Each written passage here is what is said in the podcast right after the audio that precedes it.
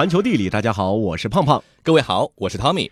二零一九年四月一号，日本内阁官房长官菅义伟宣布，日本将从五月一号开始启用令和年号。而在二零一七年十二月，日本召开皇室会议，确认明仁天皇将在二零一九年四月三十号退位，皇太子德仁于五月一号即位天皇并改元。日本天皇的年号到底是怎么回事？年号是怎样拟定出来的？区区两个汉字的选取又为何会如此纠结呢？行走小百科。说到年号，我们最熟悉的还是中国古代王朝绵延两千余年、纷繁复杂的年号谱系，贞观、开元、永乐、乾隆，很多年号大家都耳熟能详。其实，年号作为纪年的一种手段，并非帝制时代的自然产物。从上古夏商周三代到春秋战国和秦代汉初，都还没有年号一说。直到西汉武帝时期，汉武帝建立了中国历史上第一个年号建元，公元前一百四十年即建元元年。此后，年号这一纪年系统就被历史承袭了下来，直到辛亥革命推翻帝制，改用民国纪年为止。日本的天皇年号呢，可以说完全是日本学习中国的人为产物。嗯啊，日本的第一个年号是大化，是指中国唐代开国志士贞观之治。日本国内改革派通过以嗣之变，清除反对改革的苏我氏贵族，拥立孝德天皇上位，建立年号制度，并在第二年的元月开始全面学习唐朝制度的改革。这就是历史上著名的大化改新。日本年号的确立呢，啊，可以说是这场全面汉化改革的序幕。日本使用年号也就从那个时候开始，一直延续到了现在。因此呢，同根同源的中日年号就有着相当多的共同的特征。开始的时候，年号的制定和废除呢，并没有一定之规，并非一任君主只能有一个年号，可以随君主的意志随时更换。其中呢，大多是因为任期之内天降祥瑞，或者是军国重大事变而修改。当然，新帝即位一般呢都是会更换年号的。世界真奇妙。年号的创始人汉武帝就使用过多达十一个年号，后来的换年号狂人唐高宗武则天夫妇分别使用过十四个和十三个年号。同样的情况也适用于日本。到十五世纪下叶战国时代开启之前，日本的年号也是频繁更易，能存活十年以上的年号屈指可数。中国古代因为大事或者祥瑞而更改的年号名称，一般呢都是和相应的事件紧密相关的。而其他的年号改变呢，往往名称是出自经传典籍，或者呢就是取一个吉祥美好的词组。日本呢同样也是遵循这个规律的。贞观、贞元等年号甚至出现中日撞车的情况，尤其是从平安时代，也就是公元七百九十四至一一九二年间中期以后，日本几乎所有的年号都是出自中国古典。比方说，著名的明治就是取自《易经》说卦传：“圣人南面而听天下，向明而治，盖取诸此也。”时至今日，日本是唯一仍然在使用年号的国家。从最初的大化开始，令和将会成为日本使用的第二百四十八个年号。在这二百多个年号中，有十一个年号直接是搬用了中国使用过的年号。不过，这次的年号更迭在日本国内外都引起了很高的关注。而对于日本本国人来说，这就像是日常的生活中突然抛来了一个意想不到的难题。近代以来呢，随着医疗等条件的进步，人类的寿命显著延长，使得日本每个年号的延续时间更久。昭和这个年号呢，更是持续了长达六十四年的时间。平成天皇虽然说要生前退位，但是他也已经是八十五岁高龄了。五十多岁才即位的他，也已经在位三十一年之久。因此，对于如今的日本人来说，改变年号这种事，实属几十年不遇。感到陌生呢，也十分正常。而日本国内对于此事的关注啊，更是因为年号的改变和普通人的生活呢，其实是息息相关的。平成三十多年的时间内，正是科技和信息化飞速发展的时代，现代人的日常事务之繁杂，手中的设备之丰富，远非此前可比。因此，同样是改变年号，对今天日本人的影响其实是更加的显著。嗯，日本政府和地方自治团体所用的公文基本上都是年号纪年。普通民众在填写政府机关的资料的时候，也经常使用年号。日本的居民卡、身份证、保险卡、驾驶证等个人证件上的生日年份，全部都是用年号纪年。驾驶证上的有效期也是用年号表示。日本使用的硬币、电车车票、银行存折乃至食品的保质期也都是以年号标记。印刷日历、电脑、手机上的日期显示等问题呢，更不必说。这样和国民日常生活切身关联的变更不引起关注，那才是不可能的事情。然而，变更年号这件事最难的还是这两个汉字的择取。日本年号的拟定是否有一定的规矩呢？这个日本选择年号名称啊，其实啊还是有一些硬性标准的。比如说，第一条就是要具有符合国民理想的美好意义；第二呢，就是应该是两个汉字；第三呢，就应该是易于书写的；第四，需要朗朗上口；第五，就是不应该是过去的年号或者作为谥号用过的名称；第六呢，就是不应该是一些日常的通俗词汇。这项1979年做出的规定，基本是继承了日本历史上年号选定的传统。但是对于这两个汉字是否一定要出自汉典，其实是没有规定的。纵观日本截至目前的所有年号，能确定典故的基本上全部来自于中国古代典籍，而从没有出现过来自日本本土古典的情况。据日本读卖新闻报道说，日本历史上的二百四十七个年号，一共出自七十七部中国古代文献，其中半数以上是唐代以前的作品。而针对这一次年号的改变，日本方面呢，在考虑破天荒的从本土的古典中拟定一个新的年号。从日本古典中寻找两个汉字，这并不奇怪。一般认为，在中国曹魏时期，汉字就传到了日本；而到了七世纪圣德太子摄政期间，日本的汉文水平得到了长足进步，并逐渐在官方文件中使用汉字。大化改新以后，汉字在日本啊成为了风尚，也成为了一种地位的象征。不过呢，从日本的古典中选出两个汉字作为年号，却是困难重重。对于原本没有文字的日本，汉字刚刚传入的时候，主要被用来标记读音。比方说，日本最古老的和歌集《万叶集》中有名的“万叶假名”，虽然说是汉字，但是仅是用来表示日语发音的表音文字，汉字本身呢，并没有任何意义，这就不符合年号选定程序中必须有意义这个要求。而后来，日本汉文水平提高之后的古典著作就有大量的内容呢，就是摘录自中国的古籍。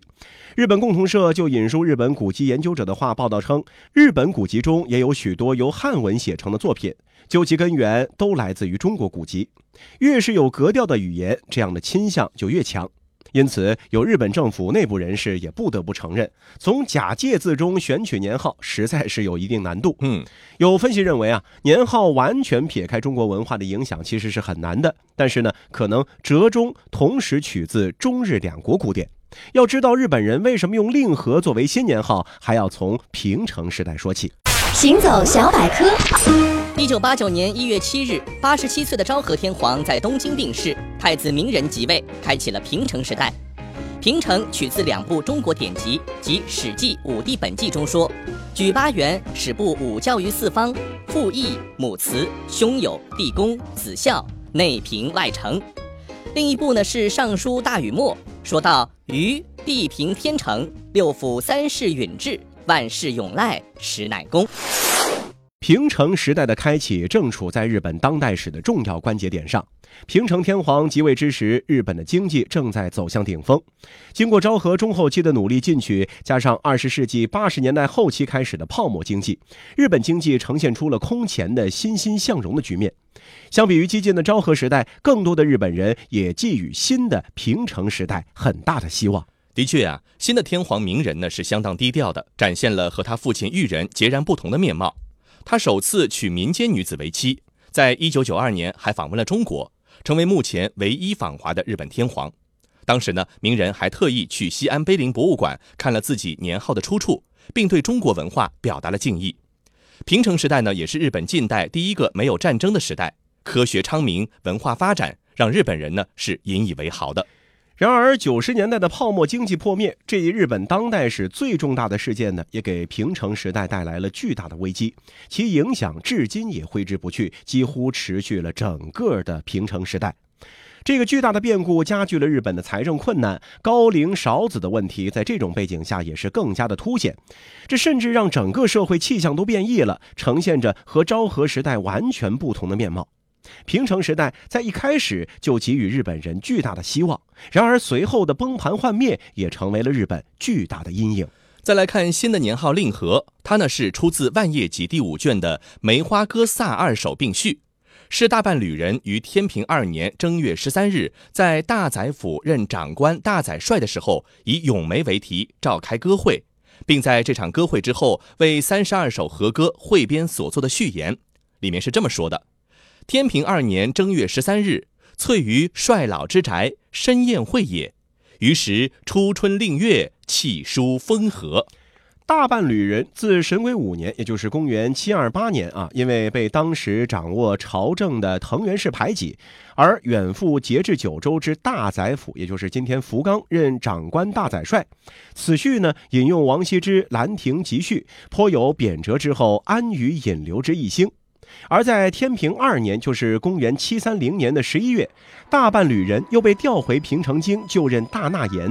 此序作于当年的年初，也有时来运转、柳暗花明之意。也许这正可以看作是平成时代的日本人对未来的又一种期许。我们中国的汉字落笔成画，留下五千年的历史，让世界都认识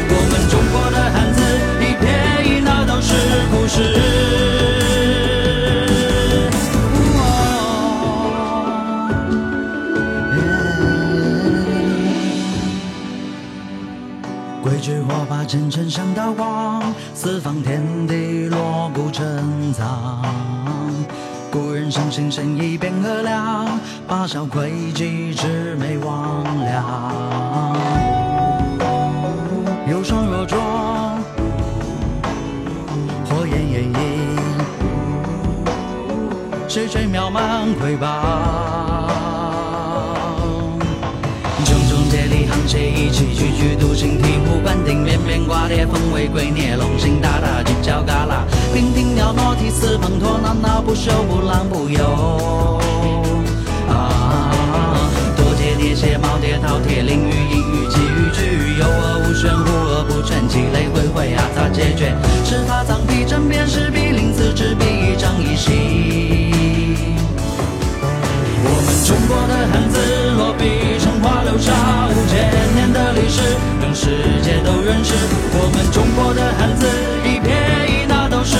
事。现在全世界各地到处有中国字，黄皮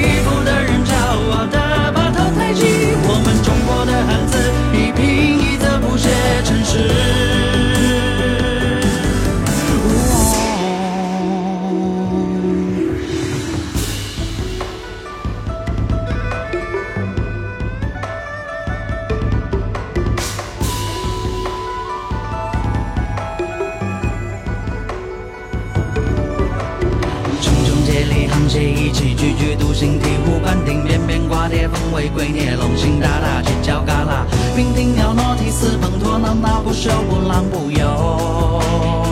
啊，多阶叠写，耄耋饕餮，囹圄隐喻，寄语句，有而无玄，忽而不全，积累回回，阿杂解决，尺法藏笔，针砭时弊，临字执笔，一张一形。我们中国的汉字落笔世界都认识。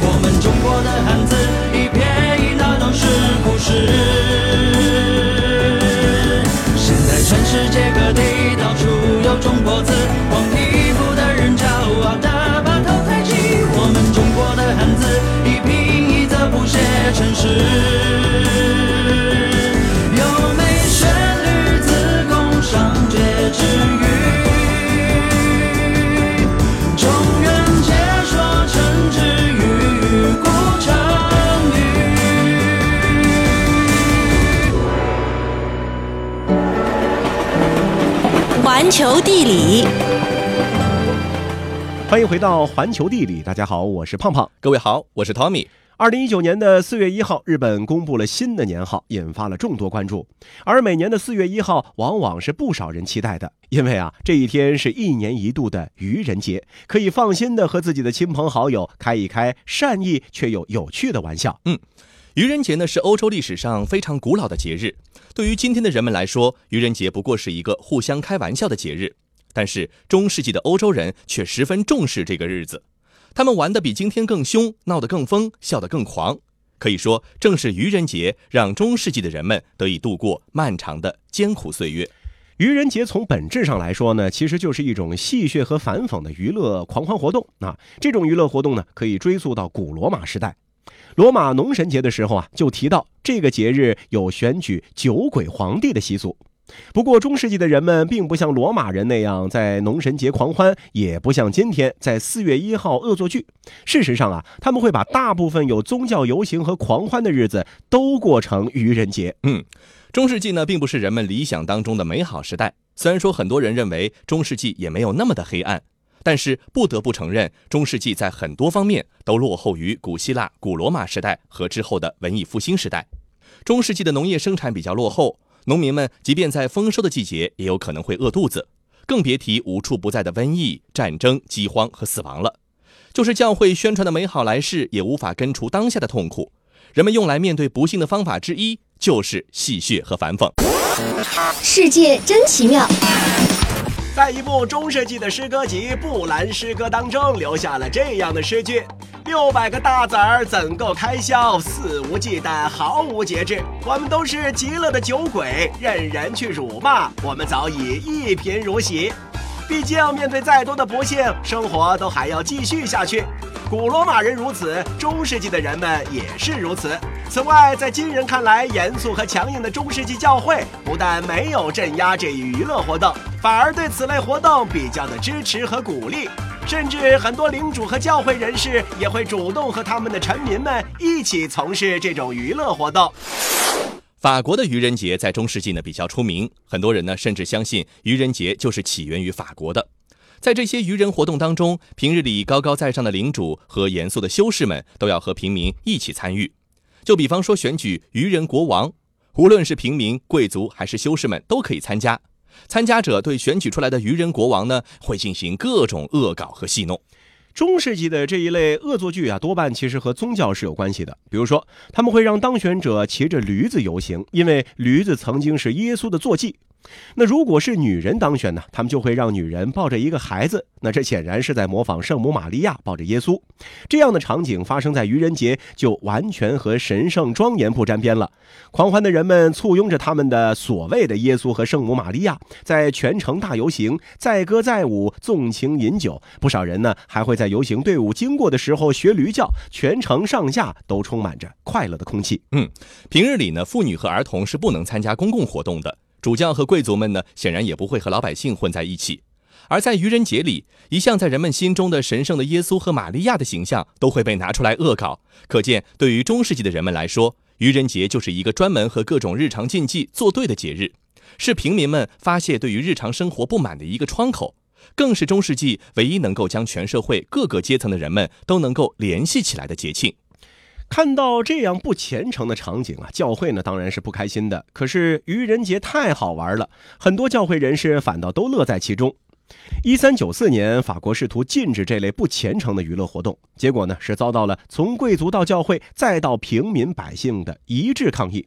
连一些教会人士都支持愚人节，声称啊人们的笑声正是虔诚的体现，笑得越大声，表明越虔诚。还有的教师则认为，适当的娱乐其实不会妨碍人们的虔诚。他们经常引用圣徒约翰的一句名言：“一直绷着的弓很容易断。”不仅是教士们喜欢愚人节，贵族们呢也是热爱愚人节，甚至很多国王也都喜欢愚人节。在这方面比较有名的呢，比方说法国国王亨利三世，只要一有这样的活动，亨利三世就会带着一帮随从们到街上去狂欢，还经常彻夜不归。一大清早，怎么就没见到国王陛下？难道出宫去了？嗨，国王昨晚上就没回来。没回来？那你还不赶紧派人去找？要是国王有什么三长两短，我们可都要吃不了兜着走了。没关系，没关系，你也不想想昨天是什么日子？愚人节，国王可是最喜欢愚人节的，每年都要晚个通宵才回来。哈哈哈。还是你了解寡人，昨晚玩的真的太尽兴了。可是国王陛下，好多教士们都反对您这样做。您看，他们都在外面等着要见您，怕是来给您找麻烦的。哼，怕什么？你去跟他们说，寡人今天没空见他们，叫他们都去参加愚人节吧。哈哈哈哈哈。不过当时的氛围和中世纪确实已经有了很大的不同。中世纪那种贵族和平民们互相取乐的场景呢，已经很难看到了。尤其是像亨利三世这么一个任性的国王，就更是只准他捉弄别人，不让别人捉弄他。在他出现的场合，就只准他戴面具，其他人戴面具呢，都会被他拿掉。这样表明，只有他拥有恶搞别人的权利。他经常会冲进一堆狂欢的人群当中，摘掉人们的帽子和面具。如果有人被他冲倒，或者是掉进水里，他就更开心了。虽然说亨利三世的玩法过于自私，可是在他死后，愚人节就因为在法国没有什么人撑腰而迅速衰落了。再来看一看俄罗斯，俄国呢是地处欧洲的边缘，愚人节衰落的速度啊要比欧洲的其他地方呢慢一些，所以到了十八世纪，著名的俄国沙皇彼得一世也是一位愚人节的热爱者。俄罗斯人的玩法和欧洲其他的地方差不多，也是选举一位愚人教皇。不过呢，和欧洲其他地方不一样的是啊，愚人教皇并不是取乐的对象，人们会在愚人教皇的率领下大闹全城啊，无论要去谁家捣乱都不能拒绝。嗯，彼得呢不像亨利三世那么的霸道，如果别人当上了愚人教皇，他也会乖乖的服从命令。如果轮到彼得自己当选了，他就把自己恶作剧的天赋给展现出来。有一次啊，他当上了愚人教皇之后，就下令让自己的一对臣民结婚，然后不由分说的把这一男一女关进了一个房子里洞房。你以为接下来会发生什么好事的话，那你就太不懂愚人节精神了。彼得和其他人会躲在门后面偷看，然后撞开大门，把新郎抓出来，装进一个酒桶，扔进了涅瓦河，最后再被人救上来，就像是一出早就导演好的大戏。不过，彼得死后，来自欧洲的宫廷文化成为俄国精英文化的主流，民间的愚人节文化也是迅速的失落了。后来，宗教势力对愚人娱乐首先发起了攻击。在宗教改革时期兴起的很多宗教思潮都是反对娱乐活动，比如说加尔文宗和英国的清教，他们将这一类的娱乐活动视为不道德的，认为正是这类娱乐活动导致了天主教的腐败堕落。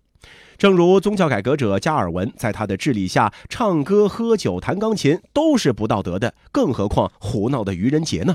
行走小百科，到了启蒙时代，启蒙运动的一个主题就是批评中世纪的教会和迷信。可是这并没有带来愚人娱乐活动的复兴，相反，启蒙时代的一个主题是理性，要求人们自律，以健全的理性来指导人生。这样一来，戏谑、反讽和恶作剧的愚人娱乐，在启蒙时代及之后的人们看来，就显得十分的低俗和下流。于是，愚人娱乐这种起源于中世纪民间的娱乐活动，遭到了宗教改革势力、天主教保守势力和启蒙势力这好几股思潮的同时反对而衰落了。然而，愚人活动并没有就此消失。事实上啊，教会、宗教改革者和启蒙主义者对愚人节的拒绝，实际上是整个精英阶层和平民之间在娱乐方式上的一种分化。由于对愚人节的不断污名化，贵族精英和知识分子都渐渐觉得这类愚人恶作剧都是下层老百姓上不得台面的娱乐活动。他们作为绅士和体面人，应当去追求更高尚、更文明的生活方式，而不是和老百姓混在一起。正因为如此啊，中世纪那种平民和贵族、修士们一起参加的、打破阶级差别的愚人狂欢活动呢，就逐渐消失了。精英们热衷于那些可以展示他们身份的娱乐活动，比方说沙龙、歌剧、赛马。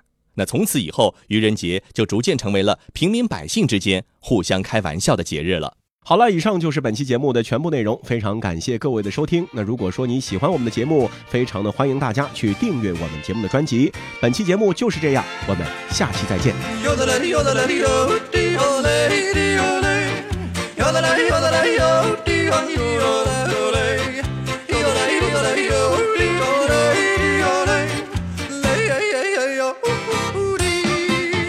我想飞到天上去，去呀去放，羊儿吃上几朵棉